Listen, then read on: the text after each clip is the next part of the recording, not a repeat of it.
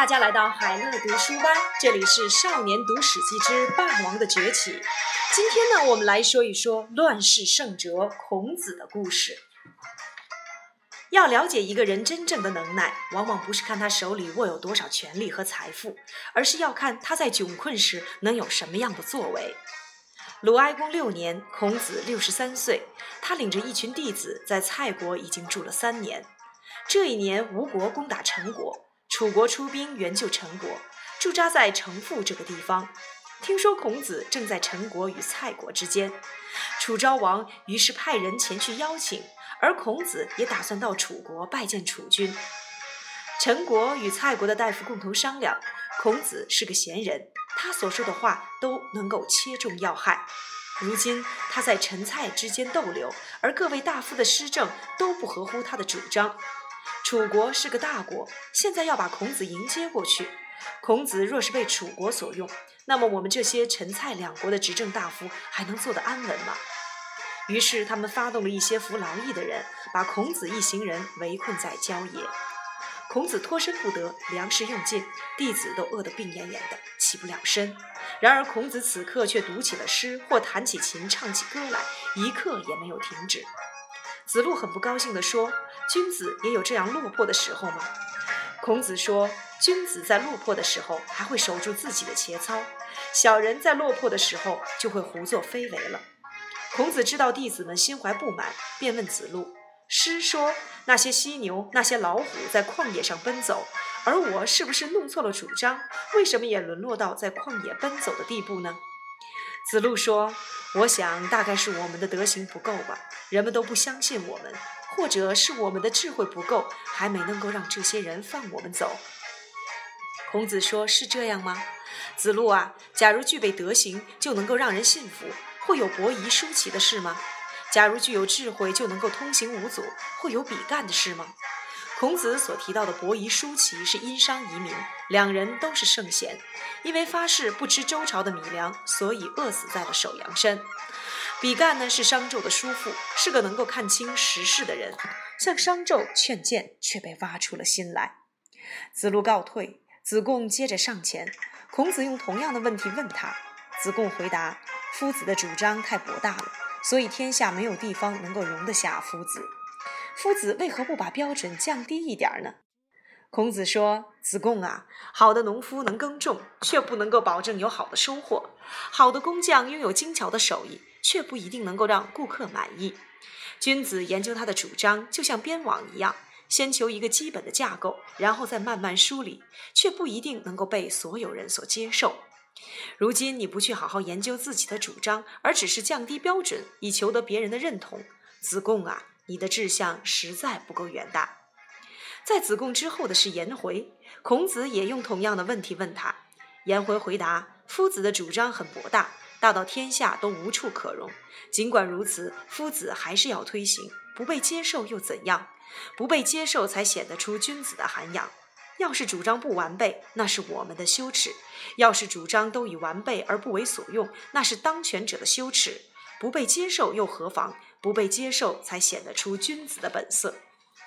孔子一听这话，高兴地笑了。说好一个严家小子！要是你有很多钱，就让我来替你理财吧。孔子这话似乎在开玩笑，其实是表示对颜回的认可，把颜回当成了一个可共事的人。为了解决眼前的困境，孔子派了子贡到楚国去。楚昭王派兵前来迎接，这才替孔子解除了危机。有德有智者不一定有机会，但一个君子不能因为没有机会而失去对自我本分的要求。这就是孔子的人生态度。多少年来，孔子都以这种态度过活，就算遇到再大的困厄，也从未放弃理想。孔子是鲁国人，名丘，字仲尼，生于鲁襄公二十二年。在他三岁时，父亲叔梁纥就过世了，母亲颜氏一手把他带大。他的先祖来自宋国，而宋国是殷商后人所建立的，因此孔子在日后总称自己是殷商的人。孔子从小就对礼仪很感兴趣。连游戏都要学祭祀的模样。家境贫穷、地位低下的他，做过许多卑微的工作。满二十岁后，曾担任鲁国大夫季氏手下管理粮仓和畜牧的小官。那是春秋晚期，晋、楚、齐都是大国，晋平公淫乱，赵氏、韩氏、魏氏、智氏、范氏和中行氏等六个公卿把持国政，向东面的诸侯发动战争。楚灵王军事强盛，也对中原各国进行了侵略。鲁国弱小，若依顺楚国，就会得罪晋国；若依顺晋国，就会得罪楚国。齐国距鲁国最近，只因鲁国有些事没有让齐国称心，齐国便几番要攻打鲁国。鲁昭公二十年，孔子三十岁，齐景公和大臣晏婴来到了鲁国。景公向孔子请教施政治国的道理。以前秦穆公的国家小，又在偏远的地方，为什么他能够成就一番霸业呢？孔子回答。秦国虽小，但志向远大；地方虽然偏远，但施政正直。秦穆公用五张羊皮赎来为楚成王养牛的奴隶百里奚，封他为大夫，亲自解开他身上的捆绳而启用他。和他谈了三天，秦穆公便将国政交给他。用这种方法来治理国家，别说霸业，连王业都做得到。齐景公听了这番话，十分高兴。大约在三十岁时，孔子开始招收门徒，传授自己的理念。孔子三十四岁那年，鲁国大夫孟离子病重将死，认定孔子是圣人的后代，嘱托儿子义子一定要拜孔子为师，跟他学礼。孟离子死后，孟义子就和南宫敬叔来向孔子学习礼仪。第二年，鲁昭公二十五年，鲁国发生了三桓之乱。所谓的三桓，分别是季孙氏、叔孙氏和孟孙氏，都是鲁桓公的后人。他们贵为鲁国大夫，位高而骄。有一回，季平子和后昭伯斗鸡，两人都作弊。季平子在鸡的翅膀上涂芥末，后昭伯在鸡的脚上装上了铁爪。相斗结果，装铁爪的赢了涂芥末的。季平子大怒，派人占了后昭伯的宅地作为惩罚。后昭伯也很恼怒，向鲁昭公投诉。鲁昭公偏袒后昭伯，出兵攻打季平子，想借机教训他。季平子不服，于是联合叔孙氏一起反击鲁昭公。持观望态度的孟孙氏见有机可乘，也带兵去援救了季平子。三家联手将鲁昭公打败。鲁昭公出奔到齐国，被齐国安置在干侯这个地方。孔子见国家正处于危急时刻，便动身前往齐国，当了高昭子的家臣，希望能够借此亲近齐景公。在齐国，孔子和齐国的乐官畅谈乐理，欣赏并学习韶乐，连续三个月吃肉都不知肉味儿，赢得了齐国人的称许。齐景公向孔子问起为政之道，孔子说：“当国君的要尽国君的本分，当臣子的要尽臣子的本分，当父亲的要尽父亲的本分，当儿子的要尽儿子的本分。”齐景公频频点头，称赞说：“讲得好！要是国君不像国君，臣子不像臣子，父亲不像父亲，儿子不像儿子，虽然有粮食，我能吃得到吗？”后来有一次，齐景公又向孔子问起了为政之道。孔子回答说：“为政之道在于节用钱财。”齐景公听了很欢喜，想封一块土地给孔子，但晏婴反对。晏婴对齐景公说：“儒家这些人能言善道，用法令约束不了。他们个性高傲，自以为是，不能用来当部下。重视丧礼，即使破产也要办得风风光光。一旦形成风气，那还得了？他们四处游说，说只为了求取禄位，而不可以用来治国。”古代圣贤出生后，治理作乐。自从周王室衰退，这套礼乐制度就出现了残缺。如今孔子想复兴礼乐，讲究服装仪容，把上下朝的仪式弄得非常繁琐，还特别在意快步行走的规矩。这种繁文缛节，几代人都不能学得周全，而仪式更是一年都做不完。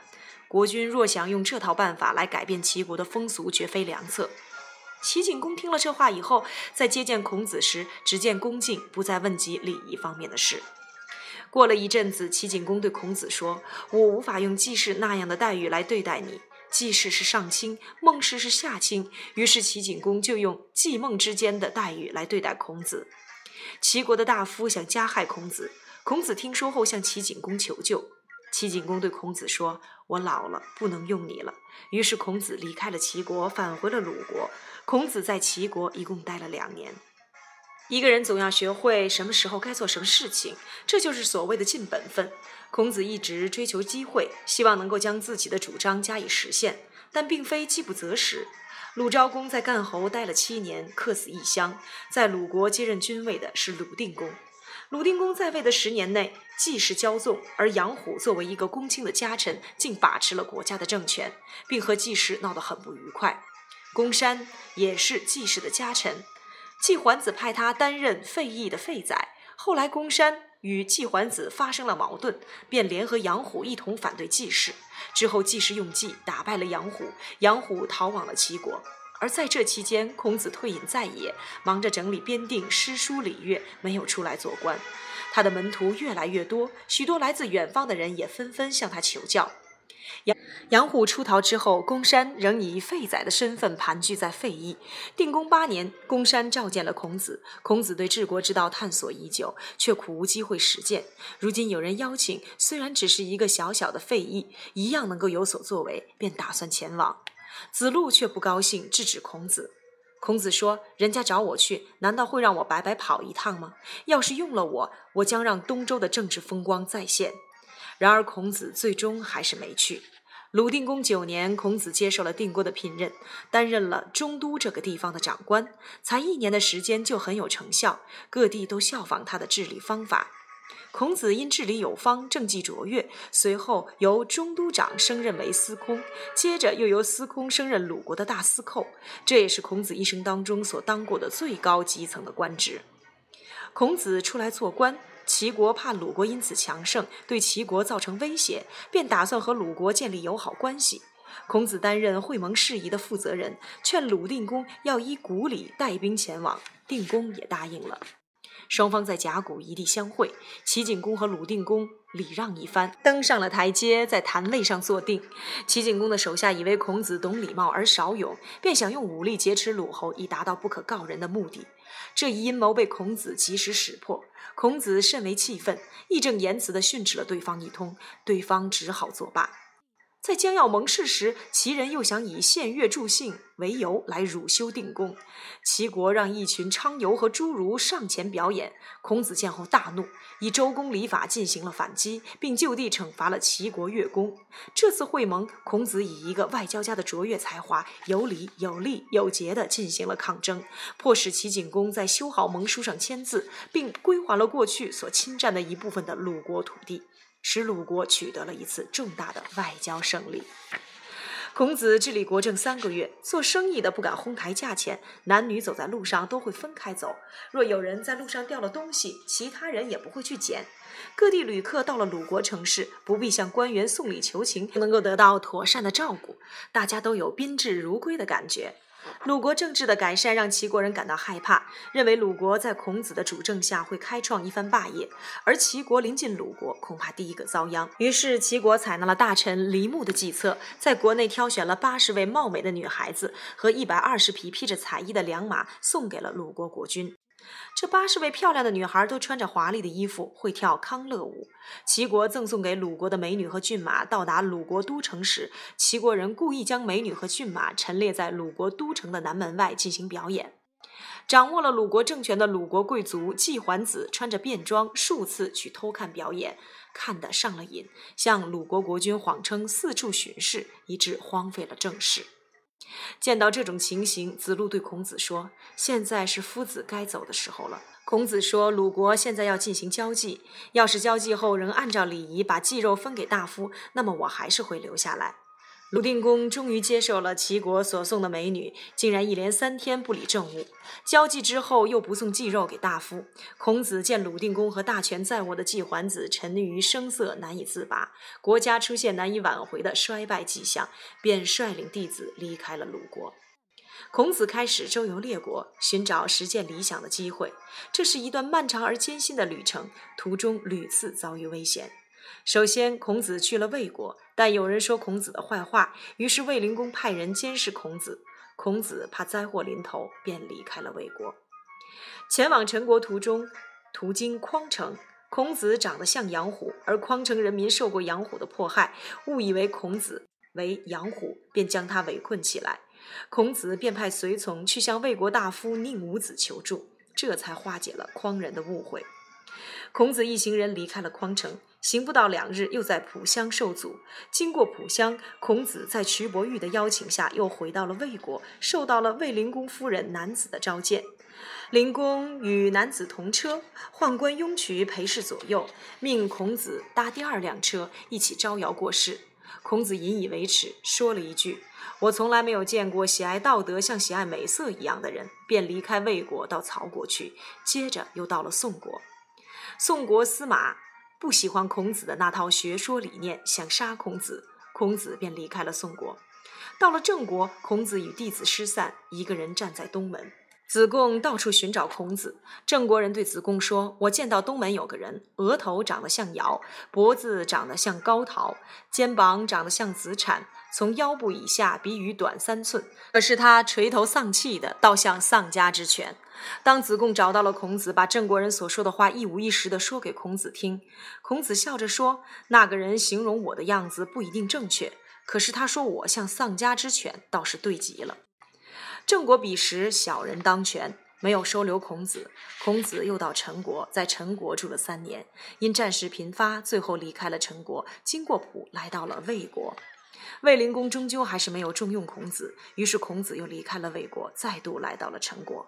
那年秋天，鲁国执政大夫季桓子生了重病，在行车中见到了鲁国城池，感慨地说：“这个国家从前几乎要兴盛起来，都是我得罪了孔子，所以才没能兴盛。”季桓子所说的得罪孔子，指的是当年沉溺于女色，又不寄送肉给大夫的事。季桓子回头向他的儿子康子说：“我死了以后，你一定会当上鲁国的左相。等你当了相，一定要把孔子召回来。”不出数日，季桓子过世了，康子接位，想把孔子召回来，但害怕这次又像上次那样不能善了，被诸侯耻笑，因此退而求其次，招了孔子的门生冉求。孔子离开了陈国，到蔡国去。在蔡国期间，去了一趟邺城，在返回蔡国途中，遇到了长句、桀逆两个隐者。杰尼对前来问自己问路的子路说：“天下纷纷扰扰，谁能改变它呢？你与其跟着躲避暴君的人，还不如跟随我隐居呢。”子路将隐者的话告诉了孔子。孔子感叹地说：“我们无法跟鸟兽同居一处。要是天下有道的话，我就不用去改变它了。”孔子在蔡国住了三年，又到了楚国，之后又从楚国到了魏国。鲁哀公十一年，孔子六十八岁，齐国派兵攻打鲁国，冉求打了胜仗。季康子问他是谁教他的用兵之道，冉求回答说是跟老师孔子所学。子又问冉求：“孔子这个人怎样？”冉求说：“夫子做事一向讲求名正言顺，他的主张不论是用在百姓身上，还是在鬼神之前质问，都仰望无愧的。”冉求有了战功，得到了两千五百户人家的封赏，但对夫子来说，他会认为这也不是什么有利的事儿。季康子说：“我想召他回来，可以吗？”冉求回答：“想召夫子回来，别让小人从中作梗就行。”当时魏国国卿孔文子想要攻打太叔，向孔子请求对策。孔子推说不知，便告退，离开了魏国。说鸟能选择树木，树木岂能选择鸟？而孔文子一直挽留他，正巧遇到了季康子派人带了毕帛来迎接孔子，于是孔子就决定回鲁国去了。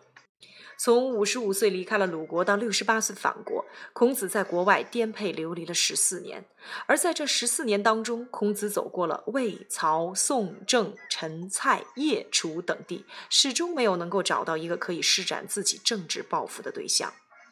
孔子回到鲁国后，鲁哀公向他问起了为政之道，但终究没有任用他，而孔子也不求一官半职了。孔子的晚年把精力都投注在编纂典籍和教导学生上。诗、书、易、礼、乐、春秋这几部对后世影响巨大的典籍，便是经过孔子精心的整理和编纂的。其中的《春秋》以鲁国为中心而撰成的史书，记载鲁隐公元年到鲁哀公十四年的各国大事，用简约的文笔对当时发生的事件进行了褒贬。孔子说：“后代的人了解我是因为《春秋》，怪罪我也是因为《春秋》。”孔子曾经用一段话来概括他的一生：五十五有志于学，三十而立，四十而不惑，五十而知天命，六十而顺，七十从心所欲不逾矩。这成了后人所追求的人生典范。在孔子七十一岁和七十二岁两年间，弟子颜回过世，载我和子路相继死于兵灾，孔子悲痛欲绝。鲁哀公十六年，孔子七十三岁，身患重病，子贡前来探访。孔子对子贡说：“你怎么来的这么晚呀？”接着又说：“哲人就要凋萎了。”天下无道已久，都没有人奉行我的主张。夏朝人死后停棺在东街，周朝人死后停棺在西街，商朝人死后停棺在厅堂的两柱之间。昨晚我梦见自己坐在两柱之间受人祭奠，我原本就是殷商的人啊。七天之后，孔子便过世了。孔子被安葬之后，他的门生和再传弟子把他的一些言行。编成了《论语》一书，儒学此后发扬光大，而孔子以一介平民被尊为至圣。孔子在世的时候，常有人问起孔子是怎样的一个人。孔子的得意门生颜回有段话，也许可以当做最好的回答：夫子的学问博大精深，愈是仰望愈觉得崇高，愈是钻研越觉得坚实。起初看他是在前面。忽然又觉在后面，夫子一步一步教导我，先是用典籍让我的知识广博，接着又用礼仪规范我的行为。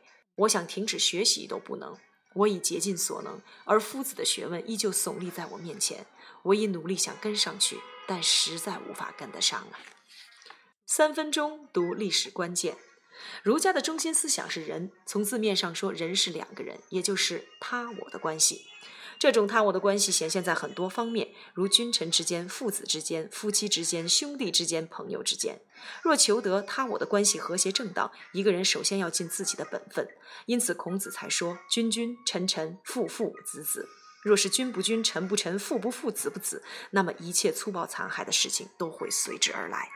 实践的社会是美好的，当孔子生长在了一个不忍的时代。孔子惶惶奔走，是为了求得一个改变时代风气的机会。可是他的运气很不好，知其不可为而为之的结果是不断换来别人的曲解、猜忌和陷害。司马迁写孔子的时候，能够看得出他对孔子的同情和敬仰。事实上，从某个角度来说，司马迁也是孔子那种类型的人物。虽然他们所处的时代严重扭曲变形，但是他们却能够洁身自好，始终如一地坚守自己的理念。